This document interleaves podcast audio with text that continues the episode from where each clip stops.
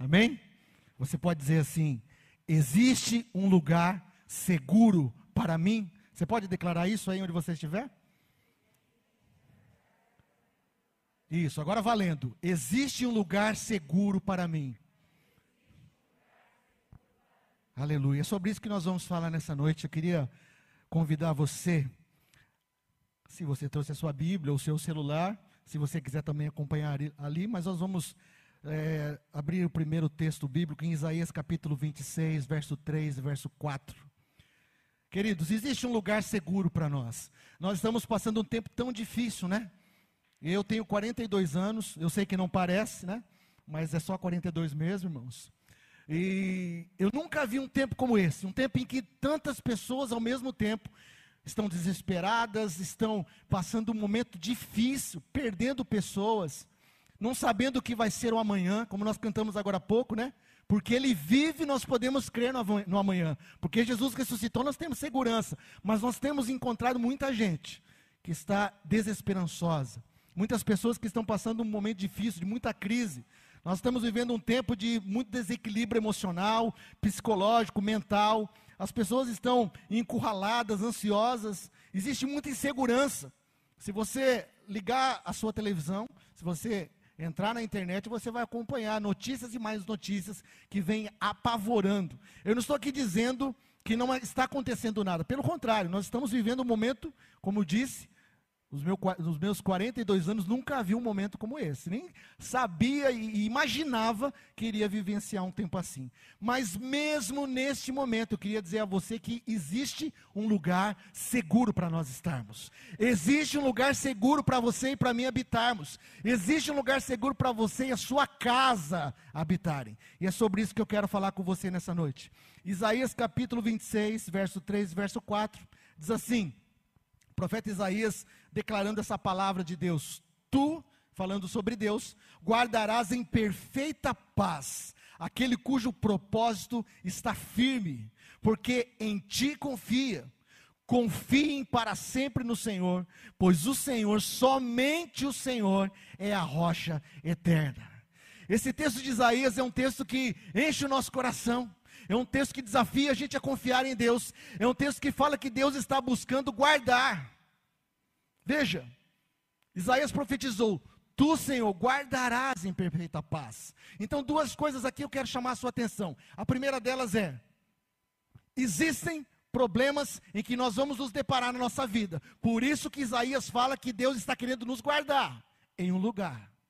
Se não houvesse problema, não havia necessidade de guarda. Ele só está querendo nos guardar, querendo guardar eu e você, porque nós vamos passar situações difíceis na vida. Então, o primeiro fundamento aqui é: enquanto as coisas em volta de nós estão turbulentas e dificultosas, nós precisamos lembrar e entender que Deus quer nos guardar. Deus quer colocar eu e você num lugar seguro. Qual é esse lugar seguro? Esse lugar seguro é um lugar de perfeita paz. Existe um lugar de perfeita paz para mim e para você. Nós precisamos lembrar disso. A palavra de Deus diz que Ele tem um lugar de perfeita pra, paz para mim e para você. Um lugar onde a paz não é passageira e nem é condicional, é uma paz perfeita. Amém, igreja? Você crê nisso? Existe uma paz para mim, para você, para sua casa e família, uma paz perfeita, um lugar de paz perfeita. Quando nós ouvimos isso, que Isaías acabou de deixar registrado, né? Poxa, existe um lugar de paz perfeita. Ok, mas o que é essa paz perfeita? E aí eu pergunto para você: o que é essa paz perfeita para você? Talvez a paz perfeita que nós podemos pensar é nós temos uma vida tranquila, talvez é termos dinheiro no banco, termos todo mundo na nossa casa saudável, com saúde, tudo tranquilo, tudo vai ok, sem problemas, sem dificuldades. Isso seria a paz perfeita segundo a palavra de Deus? Eu quero dizer a você nessa noite que não necessariamente. Olhando a palavra de Deus, essa não é uma paz perfeita que a Bíblia nos mostra. Essa paz é uma paz circunstancial. Dinheiro nós podemos ter em um momento, daqui a pouco a gente não ter tanto assim. Não é mesmo? Podemos estar bem saudáveis, mas amanhã podemos estar doentes. Podemos estar encarando situações da nossa vida, seja qual for a área, que está tudo bem, daqui a pouco mudou. Sabe por quê? Porque a paz perfeita não se fundamenta nas circunstâncias desse mundo. Não se fundamenta naquilo que nós vivenciamos aqui. A paz perfeita que nós encontramos aqui em Isaías capítulo 26 é uma paz que não depende das circunstâncias da terra. Eu queria ler dois versículos para você. João capítulo 14, 27. Eu não deixei esse aí, tá, Duda? Vou declarar isso aqui para a igreja. Ó, João 14, 27 diz assim: Jesus disse isso aos discípulos e diz a nós isso hoje: Deixo-vos a minha paz. A minha paz eu vos dou. Não la vou lá dou como o mundo a dá. Então, o primeiro ponto importante aqui é nós entendermos que a paz perfeita da Bíblia, a paz perfeita encontrada nas Escrituras, é uma paz que o mundo não dá. A paz que Jesus tem para mim e para você é uma paz que o mundo não pode dar. O mundo pode oferecer muitas coisas boas para nós e até nos acalenta, nos deixa bem em um determinado momento, mas ela passa. Jesus disse: Eu vou deixar uma paz para vocês que o mundo não pode te oferecer. Então, a perfeita paz não é encontrada nesse mundo. Você pode repetir comigo isso? Diga assim: A perfeita paz não é encontrada nesse mundo. Segundo ponto, João capítulo 16, verso 33. Eu lhes disse, Jesus também dizendo aos discípulos e a nós hoje, eu lhes disse essas coisas para que em mim vocês tenham paz. Neste mundo vocês terão aflições. Contudo, tenham bom ânimo, eu venci o mundo. Veja algo interessante aqui. Jesus disse agora aos discípulos e diz a nós nessa noite que o lugar de se encontrar a paz não é um lugar físico, não é nesse mundo, mas é numa pessoa. Jesus disse: Eu lhes disse essas coisas para que em mim a perfeita paz habita num lugar. E este lugar é a pessoa de Jesus. Jesus é o lugar onde nós precisamos nos conectar para provar dessa perfeita paz. A perfeita paz não se encontra nessa terra, irmãos. A perfeita paz se encontra numa pessoa. A perfeita paz está ligada a Jesus. Se nós estivermos nele, vamos ser tocados pela perfeita paz que só habita nele. Jesus é o portador de toda perfeita paz. Até aqui, estão entendendo? Amém? Amém, queridos? Jesus é o portador. Agora eu queria chamar sua atenção aqui para algo. Olha só, esse versículo, né, nós ouvimos, eu creio que a maioria de vocês já ouviram ou já falaram. No mundo tereis aflições, não é? Jesus falou assim, ó: Vocês vão encontrar paz em mim, mas vocês têm que saber o seguinte: nesse mundo vocês terão aflições. Agora eu quero dizer a vocês algo aqui. Essa palavra de Jesus é uma promessa. Você sabia disso? Ah, o Ronaldo está ficando maluco. Não, é uma promessa, ele diz: no mundo vocês vão ter aflições. Eu queria saber aqui quem é o corajoso que já orou dizendo: Senhor, eu reivindico as suas promessas, inclusive aquela lá de João. Eu quero aflição, Senhor. O Senhor diz: cumpre a sua promessa. Nós não pedimos isso, não é verdade? Quem, quem é que pede? Eu nunca pedi isso. Mas eu quero dizer a você que isso vai se cumprir, irmãos. Por isso que a paz perfeita não depende das circunstâncias. Porque se fosse assim, Jesus jamais nos alertaria de que nós vamos passar aflição. A paz perfeita está além, acima da aflição. A paz perfeita está numa pessoa que vive acima de qualquer aflição. A paz perfeita se acha em Cristo. Se eu e você estivermos nele, conectados nele, e daqui a pouco nós vamos discorrer algumas coisas sobre isso, nós vamos provar de uma paz em meio a toda a turbulência que nós estamos enfrentando e que podemos enfrentar na nossa vida. A paz perfeita se encontra numa pessoa. A dica de Jesus é para nós é: tenham bom ânimo. Traduza o bom ânimo como tenham fé. Tenham confiança, confiem em mim. Quando as aflições virem, vocês olhem para mim, não olhem para as aflições. É sobre isso que Jesus está falando para nós. Agora, existe um lugar seguro para nós. Este lugar de paz perfeita é encontrada em Jesus. Amém? Amém, irmãos? Jesus é o lugar de paz perfeita. Agora, eu queria olhar para a palavra de Deus junto com você, para nós identificarmos as batalhas, para nós entrarmos. Porque sabemos que nós temos um lugar de segurança, é muito bom, mas nós precisamos saber como entrar lá. Sim ou não? Amém? Ótimo que a gente sabe que existe um lugar seguro, mas, Ronaldo, eu não estou provando esse negócio. Eu quero saber como que é esse negócio. Eu queria olhar para a palavra junto com você, você que também está em casa na internet, que o Senhor fale com você também nessa noite. E eu queria começar aqui olhando para 2 Coríntios, capítulo 7, verso 5. 2 Coríntios, capítulo 7, verso 5. Esse texto é um texto do apóstolo Paulo e ele faz uma declaração muito forte, que nos mostra a realidade da nossa vida diária. Irmãos, isso não acontece uma vez por mês, tá? Nem uma vez por semana, nem a cada dois dias. Isso que nós vamos ler acontece todos os dias, comigo e com você. Veja só, Paulo disse assim: Pois quando chegamos à Macedônia, não tivemos nenhum descanso, mas fomos atribulados de toda forma, lutas por fora, temores por dentro. Agora eu digo para você: lutas por fora e temores por dentro é uma coisa natural da nossa vida nessa terra ou não? Sim ou não? Nós encaramos lutas diariamente, irmão, sim ou não? Todos os dias existem lutas por fora. Paulo também tinha.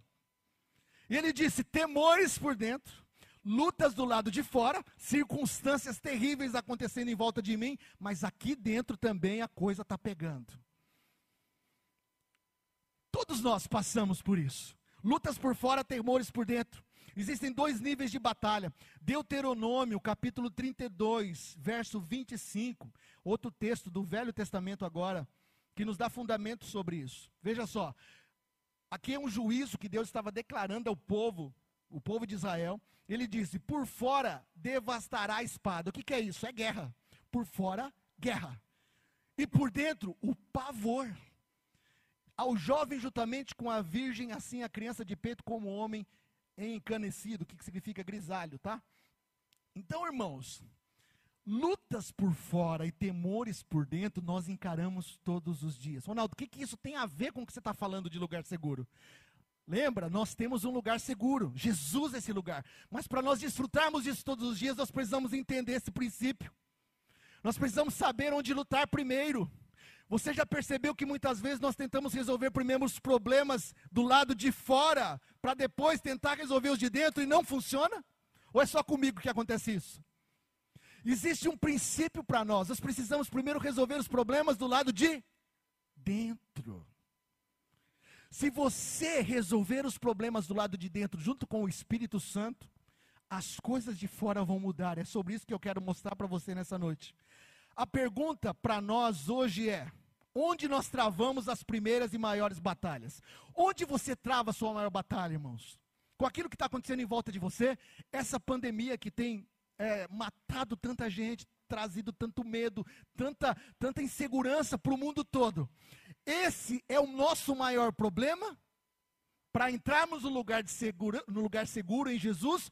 Ou o maior problema que nós temos acima deste é aquilo que está aqui dentro sobre a nossa fé em Deus e confiança? Eu quero dizer a você, muito maior o problema é aquilo que está dentro de nós do que aquilo que está lá fora. Antes de nós vencermos do lado de fora, irmãos, nós precisamos vencer do lado de dentro. Antes da fé se manifestar do lado de fora, ela precisa se manifestar do lado de dentro. Antes de nós vencermos os Golias externos, lembra de Davi? Davi matou um gigante, irmãos. Mas antes de matar Golias do lado de fora, ele teve que vencer os leões e o urso do lado de dentro. A Bíblia diz que ele estava cuidando do, do, das ovelhas do pai e o leão e o urso veio atacá-lo. Lá no secreto ninguém estava vendo, um lugar que só ele e Deus. Ele resolveu, por isso que lá na frente ele conseguiu destruir Golias. Antes de vencer os Golias, nós precisamos derrotar os ursos e, e, e leões aqui dentro. Então, queridos, eu até li essa semana. Quem se interessar, eu vou deixar aqui.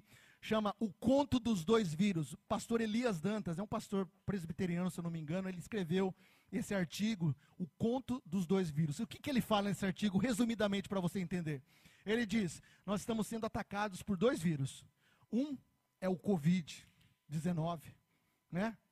Essa pandemia que nós estamos é, vivenciando, e eu não estou aqui para diminuir de forma nenhuma, é algo grave que nós precisamos tomar cuidado, precisamos nos precaver, precisamos ser sábios. Mas existe um outro vírus se alastrando muito mais rápido do que o coronavírus, sabia?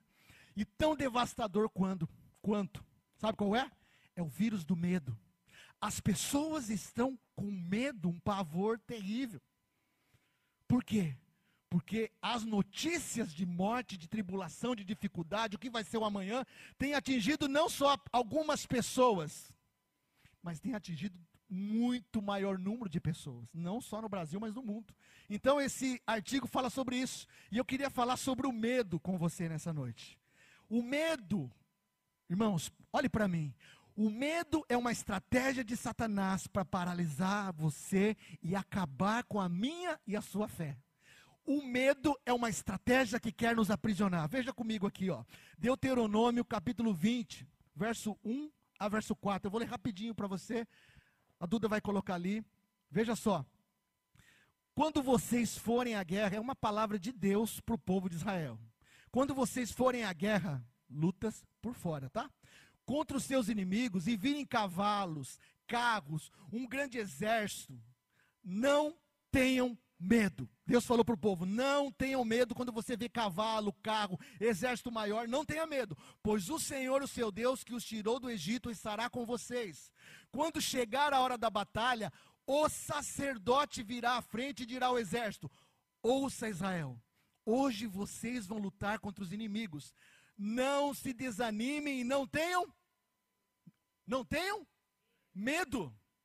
Não fiquem apavorados nem aterrorizados por causa deles, pois o Senhor, o seu Deus, os acompanhará e lutará por vocês contra os inimigos para lhes dar a vitória. Olha agora o verso 8. Por fim, os oficiais acrescentaram: Alguém está com medo e não tem coragem? Volte ele para sua casa, para que os seus irmãos israelitas também não fiquem desanimados. Olha só isso aqui. Deus deu uma ordem para o povo antes deles saírem para a guerra. Deus falou assim: gente, quem está com medo aí? Lembra o pessoal que eles não podem ter medo nessa guerra. Eles têm que ficar firmes. E outra coisa, dá uma passa geral na tropa e vê quem é corajoso e quem está com medo. Quem tiver com medo, manda para casa. Por quê? Para que os que estiverem com medo não desanimem aqueles que estão com coragem. Sabe o que isso quer dizer? O medo contagia. E agora, irmãos, Antes de sair para a guerra, Deus dá um alerta para não ter medo, por quê? Porque quando nós vamos para uma guerra, lutar aquilo que está fora, sem resolver as coisas aqui dentro, nós já saímos perdendo. Nós não podemos deixar o medo dominar o nosso coração. Se nós queremos entrar no lugar seguro, nós precisamos ter uma posição de confiança em Deus que tira fora o medo. A Bíblia diz que o amor do Senhor lança fora todo medo. Se o amor do Senhor encontrado em Jesus, o nosso lugar seguro, estiver ligado a nós e nós nele, todo medo vai sair do nosso coração. E nós vamos andar em confiança, mesmo em meio a circunstâncias difíceis. Irmãos, a nossa confiança e fé é uma chave. O medo nos paralisa. A fé e a confiança nos deixa avançar, nos impele a avançar. A Bíblia declara 300, olha só isso, 365 vezes você vai encontrar na Bíblia. Sabe o que? Não temas. Sabe o que significa 365? O que, que vocês acham que significa? Quantos dias tem um ano? Normal, né? Tirando o bissexto. Quantos dias tem um ano? 300 e? Deus fala a nós todos os dias: não temas. Não temas. Não temas. Você pode dizer para você mesmo aí, põe a mão no seu coração e diga: Não temas, não tenha medo, o Senhor está conosco. O Deus de Israel, o Deus da igreja está conosco. Não há lugar para medo. Irmãos, ah, Ronaldo, então é pecado ter medo? Não é pecado ter medo, o pecado é permanecer no medo. Medo todos nós temos, irmãos, é algo até natural que nos impede às vezes do perigo. Mas permanecer no medo, não olhando para Jesus, nos leva para fora daquele lugar seguro. Você quer habitar num lugar seguro? Você quer, quer, que a sua casa viva num lugar seguro? Você quer ter paz perfeita? Mesmo que tudo em redor de você esteja caindo, você quer ter segurança? Creia em Deus, confie no Senhor cultive o seu coração no lugar de segurança. Isaías 26, 3, nós acabamos de ler, mas só chamando a sua atenção para a segunda parte desse texto. Ali fala: Tu guardarás em perfeita paz aquele cujo propósito está firme, porque confia em ti. Essa palavra confia, no original hebraico, é a palavra batak.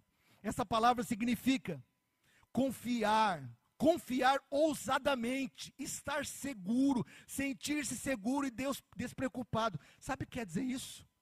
A nossa confiança em Deus, a nossa fé em Deus, aniquila todo medo de dentro de nós. Se você e eu confiarmos em Deus, a despeito das circunstâncias, todo medo vai sair do nosso coração, irmãos, porque isso vai liberar a força do Senhor sobre nós. Agora, se nós ficarmos no medo, o que, que vai acontecer? Nós não vamos entrar no lugar de perfeita paz. Olha só, Isaías 26. Tu guardarás em perfeita paz todo mundo? A Bíblia diz: aquele cujo propósito está firme, porque confia em ti. Veja que não é todo mundo que vai ser guardado. Depende de uma atitude nossa de fé. Tu guardarás aquele que confia. Nós precisamos tomar uma decisão na nossa vida, eu e você. Confiar em Deus. Eu e você precisamos confiar em Deus, a despeito de qualquer circunstância. João 14, 27, um texto muito conhecido também de Jesus, ele diz: Deixo-lhe a minha paz, a minha paz eu vos dou, não la vou la dou como o mundo a dá. E a segunda parte desse versículo diz: Não se perturbem os seus corações e nem tenham medo. Veja que existe uma sociedade entre aquilo que Deus faz e aquilo que Ele espera que a gente faça. Ele diz: Eu vou deixar minha paz para você. Mas você não se turbe o coração, não deixa o medo entrar. Irmãos, nós temos a responsabilidade de não deixar o medo dominar as nossas emoções. Porque se isso acontecer, nós vamos receber provisão sobrenatural do céu para passarmos as adversidades.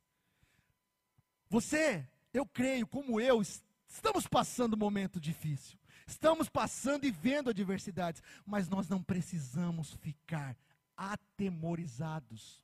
Não precisamos ficar no medo escravizados. O Senhor nos chamou para ser livre de todo medo. Ele já levou embora todo medo. O medo não pode permanecer em nós. Nós somos livres.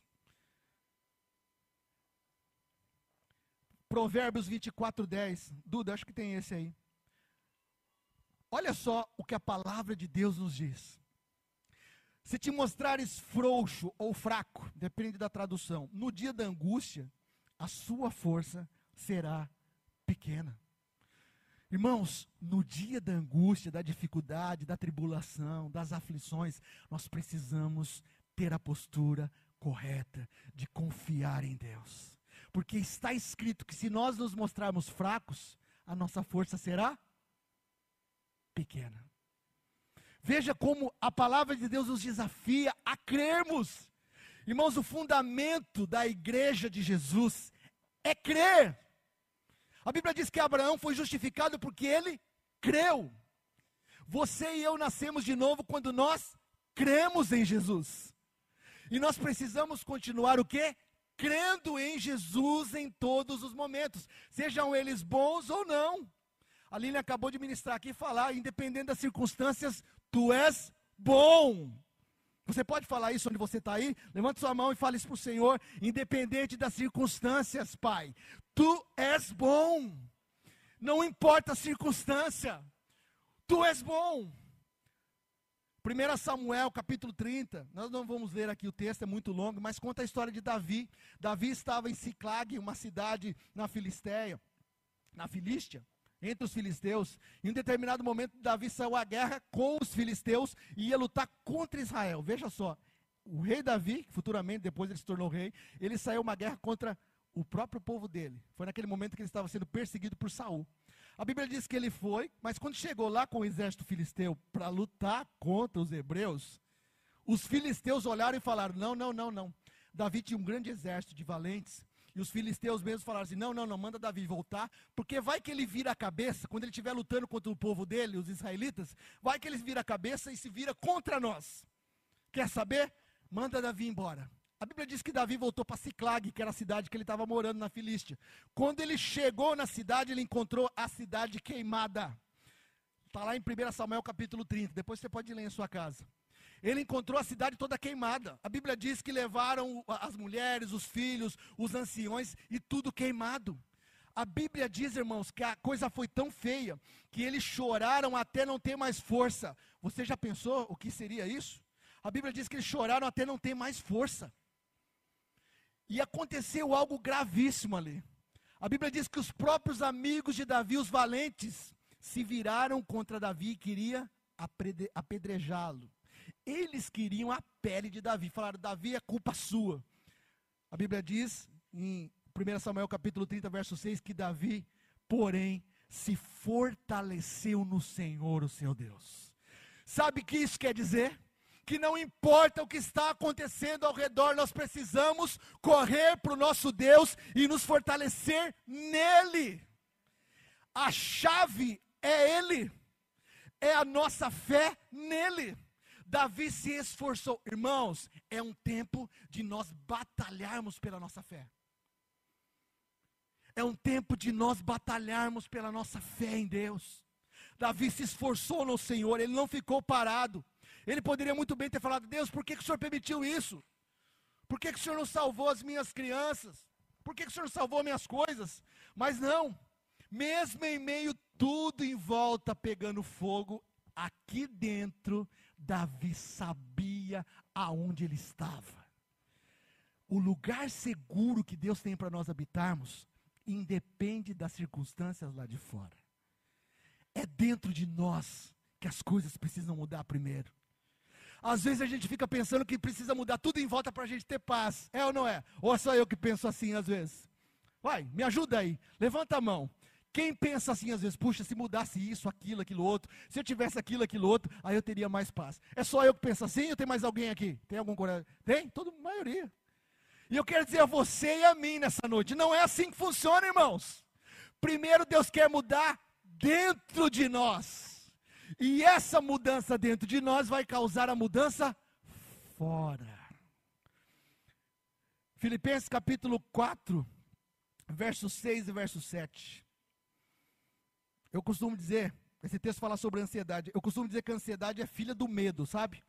O medo gera ansiedade. Por que, que alguém fica ansioso? Porque ela percebe que não tem o controle e fica com medo e se torna ansiosa.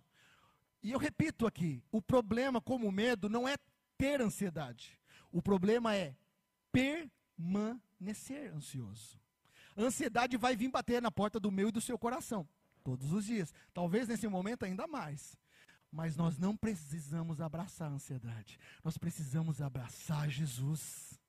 Nele está a paz perfeita. Filipenses capítulo 4, versos 6 e 7. Não andem ansiosos por coisa alguma, mas em tudo, pela oração, súplica e ações de graça, apresente os seus pedidos a Deus.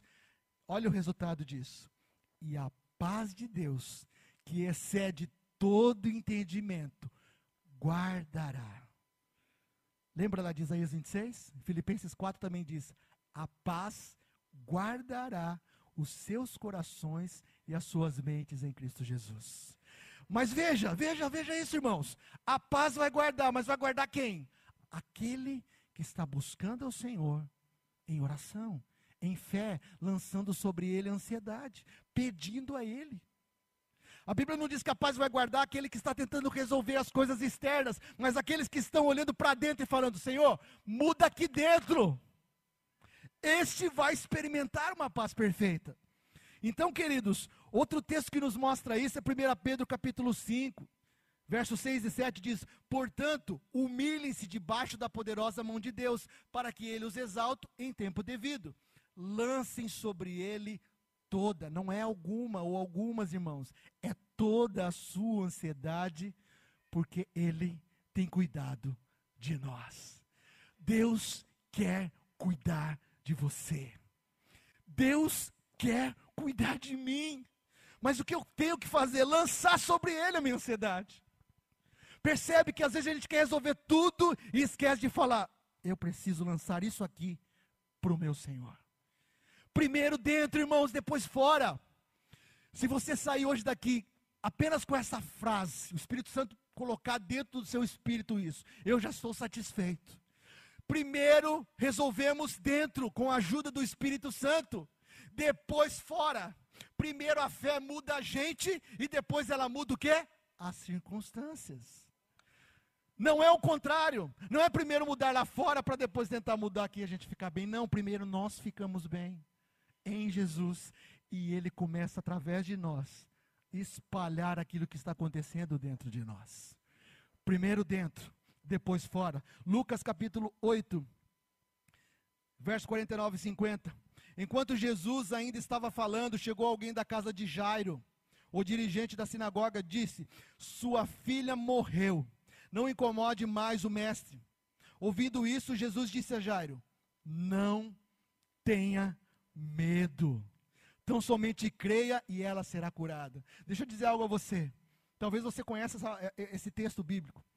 Jesus estava caminhando, curando pessoas. De repente chegou uma pessoa e falou: Jairo chegou e falou: Jesus, vai lá na minha casa que a minha filha está mal, está doente, está nas últimas lá, está difícil a coisa. Jesus falou assim: Eu vou, eu vou. E no caminho que Jesus está indo, apareceu uma outra mulher que tinha um fluxo de sangue e Jesus curou ela. Nesse meio tempo chegou uma pessoa, sabe aquelas pessoas das más notícias? Você conhece alguma pessoa de más notícias? Eu conheço. Infelizmente, tem, muita pessoa, tem muitas pessoas com tanto medo, tanto pavor, que elas estão vivendo espalhando medo. E existem, existiam também na época de Jesus. A pessoa chegou e falou: Jesus, ou falou, melhor, Jairo, pode esquecer, sua filha já morreu. O que Jesus falou para Jairo, irmãos? Jesus podia falar qualquer coisa. Jesus podia falar assim: Jairo, tranquila, eu já vou lá ressuscitar ela. Fica sossegado aí, eu tenho todo o poder, o Pai me deu, daqui a pouco eu estou lá. Relaxa. Antes de qualquer coisa, Jesus disse o quê?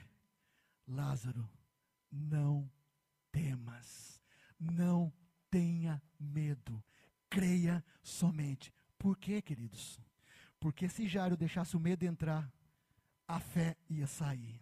E se a fé sai, não há como o milagre acontecer. Antes de Jesus fazer, ele disse: ô, ô, Jairo, Jairo, Jairo, não tenha medo, não deixa o medo entrar e te dominar. Creia somente, e a sua filha será curada. A história nos conta que Jairo abraçou isso, e a filha dele ressuscitou, porque de fato ela tinha morrido. Irmãos, você quer coisas ressuscitando na sua vida? Creia e não tenha medo. Não tenha medo.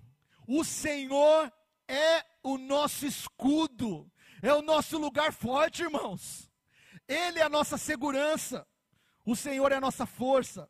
Atos capítulo 16, verso 23 a 26. Eu não vou ler, mas eu vou contar para você rapidinho também, porque tem tudo a ver com isso que nós estamos falando. Paulo e Silas estavam na prisão, eles tinham pregado o evangelho, eles tinham falado de Jesus. Resultado, vai preso. A Bíblia diz que eles foram surrados, estavam sujos, estavam, olha, numa situação terrível, presos. E a Bíblia conta que eles estavam reclamando lá na prisão, não é, irmãos? Eles estavam murmurando, falando: Deus, a gente veio pregar o evangelho aqui, estamos fazendo as coisas para o Senhor e a gente vem parar na prisão. Que negócio é esse? É isso que Paulo e Silas estavam fazendo? O que, que eles faziam? Eles oravam e adoravam. Eles oravam e adoravam. Sabe o que quer dizer isso, irmãos? Por fora estava tudo ruim. Eles estavam presos, sujos, tinham sido surrados. Mas dentro deles existia uma segurança. Dentro deles existia uma fé que levava eles a orar e adorar, mesmo num quadro assim. Sabe por quê? Porque o lugar seguro é um lugar que independe das circunstâncias em volta. Não depende do que está acontecendo em volta. Aqui dentro está bem. Dentro de nós precisa estar bem. Para a fé do Senhor. A, a, o lugar de fé perfeito, de paz perfeita é aí dentro. Põe a mão no seu coração, falei aqui dentro. Não pode depender de fora. Eu preciso viver a paz aqui que Jesus já me deu. Paulo e Silas, irmãos, olha só que coisa fantástica. Eles adoravam, cantavam, oravam. O que, que aconteceu? A Bíblia diz que, de repente, tremeu os alicerces da prisão. Soltaram as cadeias que os prendiam, e a Bíblia diz que eles foram libertos. Olha só uma coisa: antes da prisão se abrir, eles venceram aqui dentro. Antes das prisões se abrirem nas nossas vidas, nós precisamos vencer aonde? Aonde, igreja? Vocês estão, ou vocês estão entendendo tudo ou não estão entendendo nada. Aonde? Aqui dentro, irmãos. Paulo e Silas venceram dentro e a fé que estava dentro manifestou fora. O que aconteceu dentro rompeu para fora e trouxe libertação. Jesus andou por sobre o mar, Mateus 14, 23, 32. Eu quero, que, eu, eu peço que o Espírito Santo nos encha de fé nessa noite. E a palavra de Deus é o alimento da fé, sabia? Por isso que eu estou lendo esses textos para vocês. Para que vocês entendam que a Bíblia fala que nós não precisamos ficar no medo, precisamos andar em fé. Mateus 14, 23 e 32. Jesus subiu para orar. Eu estou caminhando para o final. Jesus subiu para orar, como sempre fazia. E de repente Jesus vai encontrar os discípulos que estão no barco. E eu queria chamar aqui duas pessoas para me ajudar nessa ilustração aqui. Ô, Joel, você pode vir? Robson, faz favor. Olha só, irmãos, olha aqui para mim. Olha aqui para mim. Jesus está descendo do monte, acabou de orar, e ele vai encontrar os discípulos, e os discípulos estão no barco. Olha os discípulos aqui. Olha os discípulos. o Joel vai representar todos os discípulos, tá? O Robson é Jesus.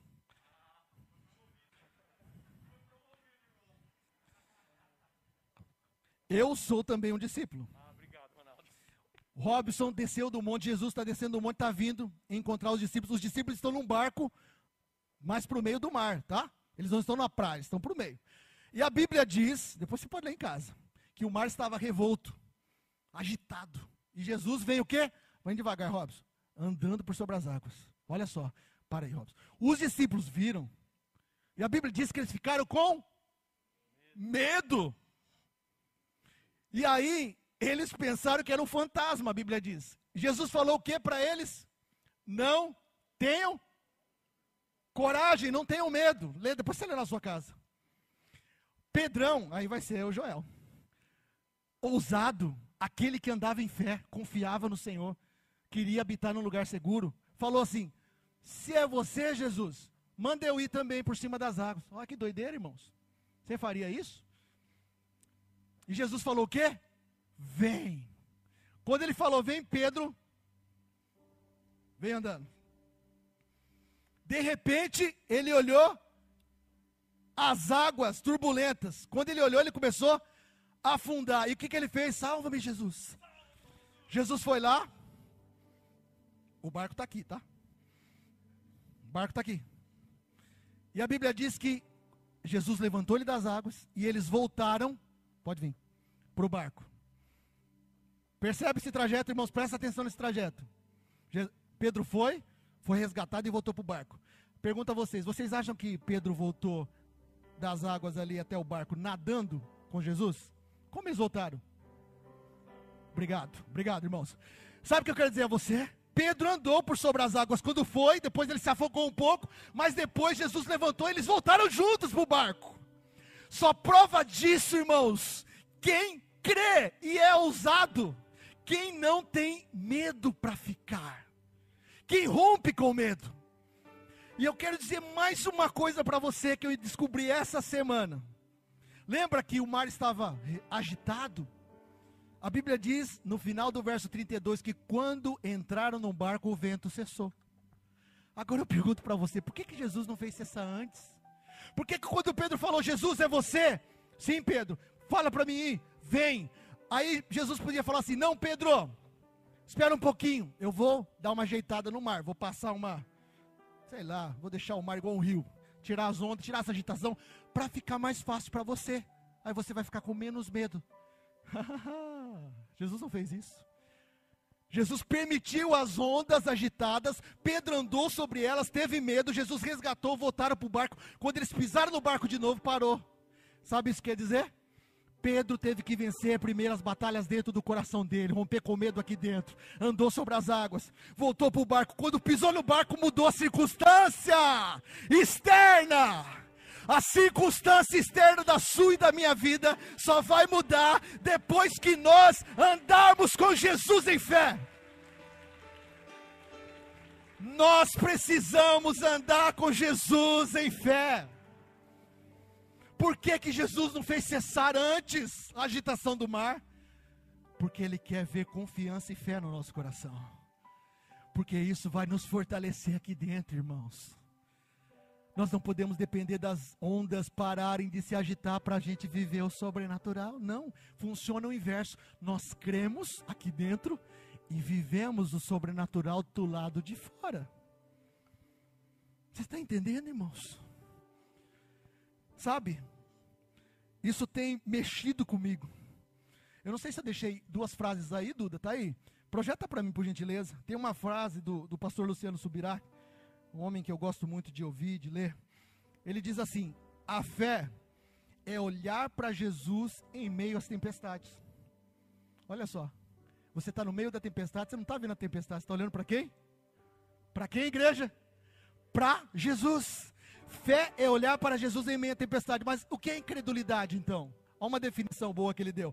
Incredulidade é olhar para as tempestades ao invés de olhar para Jesus. Você está no meio de uma circunstância difícil, você tem dois lugares para olhar.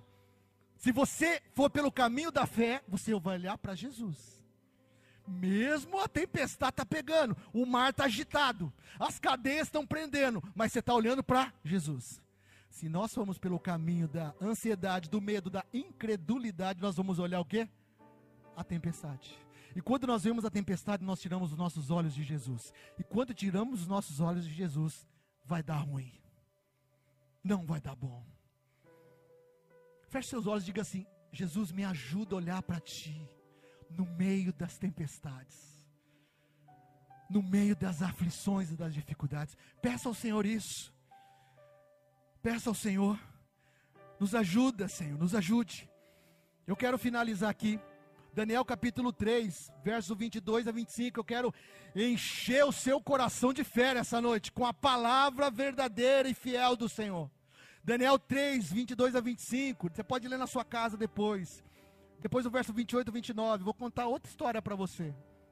Estou igual, igual o contador de histórias, né? Só que essas histórias, elas não são simples histórias, elas são histórias poderosas de Deus operando na terra. Então eu quero contar para você. Três homens, Sadraque, Mesaque e Abednego, eles estão num ambiente totalmente profano na Babilônia. A Bíblia diz que o povo estava escravizado na Babilônia, e eles estão lá. De repente, um rei chamado Nabucodonosor, um grande imperador, fez uma grande estátua. Uma grande estátua. Ele disse: Olha pessoal, Vamos colocar música, olha só a música aí. Quando soar os instrumentos, todo mundo vai se dobrar. Todo mundo vai dar uma baixada e reverenciar a estátua. Tinha três caras lá, irmãos, que eles eram aqueles que buscavam vencer as batalhas interiores. Eles eram aqueles que não estavam olhando as circunstâncias, eles olhavam primeiro para dentro deles e falavam: Senhor, me ajuda a crer e confiar em Ti, independente de qualquer circunstância. Quando soou o instrumento, soa aí o, o instrumento aí, soa aí, Mafer. Ó, para um pouquinho, faz, Mafer. Quando soou, todo mundo se dobrou. Só três irmãos ficaram de pé. Eu fico imaginando essa cena. Milhões de pessoas e três lá no meio assim, ó. Eu creio que um ali deve ter olhado e falado assim: tem uns três doidos aí atrás que eu acho que eles não ouviram porque o negócio era o seguinte: quem não se dobrar vai ser lançado numa fornalha de fogo ardente. Aí alguém deve ter falado, tem uns três aí atrás que não se dobraram, esses caras são meio doidos. E o rei viu, Nabucodonosor viu, chegou a notícia para ele e falou assim: vamos tocar de novo. E avisou, falou: oh, vocês três aí, se vocês não se dobrarem, eu vou acender a fornalha sete vezes mais, vou jogar vocês lá dentro. Sabe o que aconteceu? Toca de novo, Mafer. Todo mundo se dobrou, menos os três ficaram de pé. Sabe por que eles ficaram de pé? Porque dentro deles, eles estavam no lugar de segurança. A Bíblia diz que Nabucodonosor pegou eles, amarrou eles e jogou na fornalha. Os guardas que foram levar esses caras foram mortos com uma lambida do fogo. Olha só, os guardas nem foram jogados, né? Mas eles morreram só de chegar perto da fornalha. Aí de repente jogou os três. De repente alguém olhou lá dentro e falou assim: gente, tem alguma coisa errada. Ô Nabucodonosor, tem alguma coisa errada aqui. Não foram três caras que vocês jogaram lá dentro da fornalha? É, foi três. Mas tem quatro andando lá dentro. Existem quatro andando lá dentro. E um é semelhante ao filho dos deuses. Um deles não é dessa terra, não.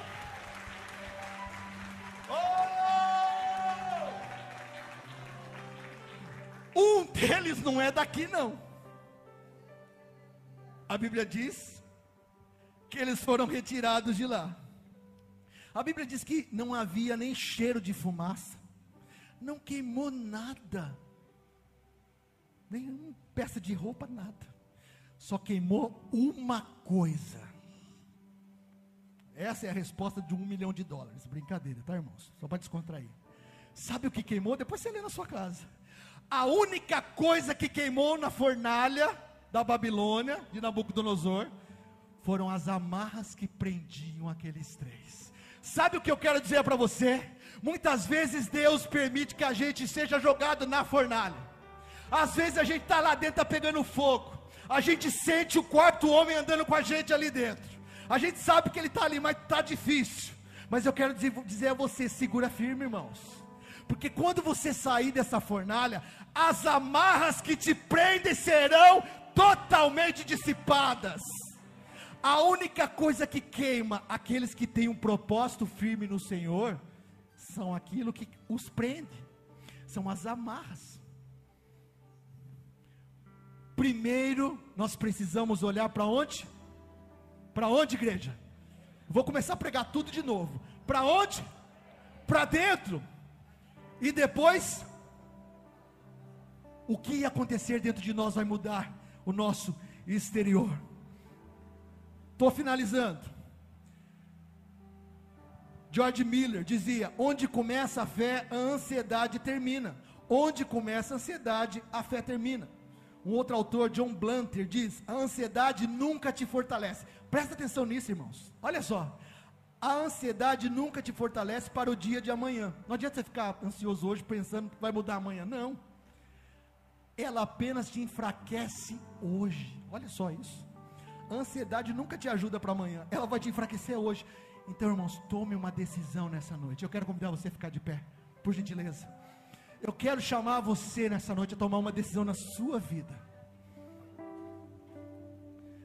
Ande confiando em Jesus. Ansiedade, medo, em nome de Jesus, nós vamos orar nessa noite aqui. E eu não vou dizer que nunca mais ela vai vir, ela vai vir. Talvez você vai sair por essas portas, ela vai bater na sua porta. Mas o que vai mudar em nome de Jesus nessa noite é a sua e a minha atitude. Quando o medo vier, nós vamos falar: não, medo, não aqui dentro está seguro. Eu estou firme na rocha eterna, inabalável. Ansiedade vem, você fala, não, não, ansiedade, eu não vou permanecer nela, porque aqui dentro está seguro. E eu vou dizer a você: se você tomar essa postura, as coisas em volta de você vão começar a ser, ser mudadas por causa daquilo que está acontecendo dentro de você. Primeiro dentro, depois fora. Eu quero terminar para nós orarmos, dizendo a você como permanecer nesse lugar. Nós falamos que existe um lugar de segurança. Nós falamos que nós precisamos olhar para dentro de nós e vencer as batalhas internas para depois vencer as externas. E agora eu quero dizer como nós vamos permanecer, né? Romanos 10, 17 diz sobre o alimento da fé. A Bíblia diz que, consequentemente, a fé vem pelo ouvir e ouvir a palavra de Cristo. A palavra de Deus é o alimento da nossa fé. Irmãos, a gente não usa nem mais a Bíblia, né? Física, eu já ia levantar ela aqui. Vou pegar o celular mesmo. Todo mundo tem Bíblia no celular hoje, né? Leia a Bíblia. Eu vou repetir, acho que você não ouviu. Leia a sua Bíblia todos os dias. Ela é o alimento da sua fé. Irmãos, se nós não lemos a Bíblia, nós não vamos ter uma fé forte. Não faça regime da Bíblia. Irmãos, nós precisamos de vitamina B.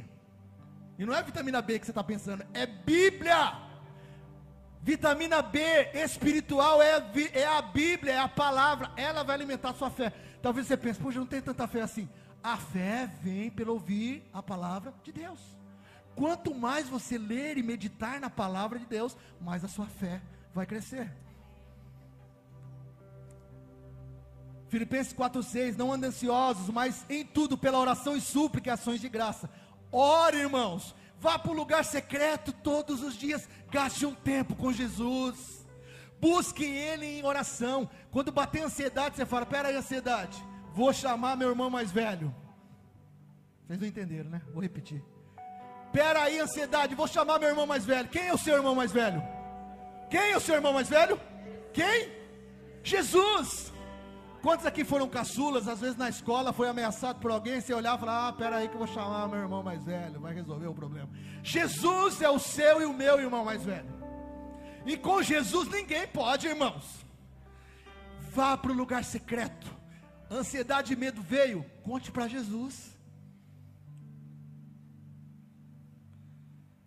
Romanos 4,18 fala sobre como Abraão se fortaleceu quando estava esperando a promessa de Isaac. Sabe como ele se fortaleceu? Dando glória a Deus. adoração, nós vamos adorar aqui com música daqui a pouco. adoração é uma maneira de fazer com que nós permaneçamos no lugar seguro, porque a adoração fortalece a gente por dentro. Irmãos, Deus não precisa da sua e da minha adoração, sabia? Deus não precisa da nossa adoração para ser mais Deus. A adoração é importante para Deus porque Ele quer ouvir o quanto nós o amamos. Isso não vai mudar nada nele porque ele é imutável, mas isso muda algo em quem? Em nós. Quando eu e você adoramos, nós somos transformados à imagem de Jesus. Vá para o seu quarto, feche a sua porta, leia a sua Bíblia, ore ao seu Senhor e adore. E eu quero fechar dizendo a você o seguinte: você não está sozinho nisso. O Espírito Santo é aquele que vai te ajudar em tudo. Em tudo. Você e eu não conseguimos isso sozinho, irmãos. Ele é o nosso ajudador, é Ele que vai te ajudar.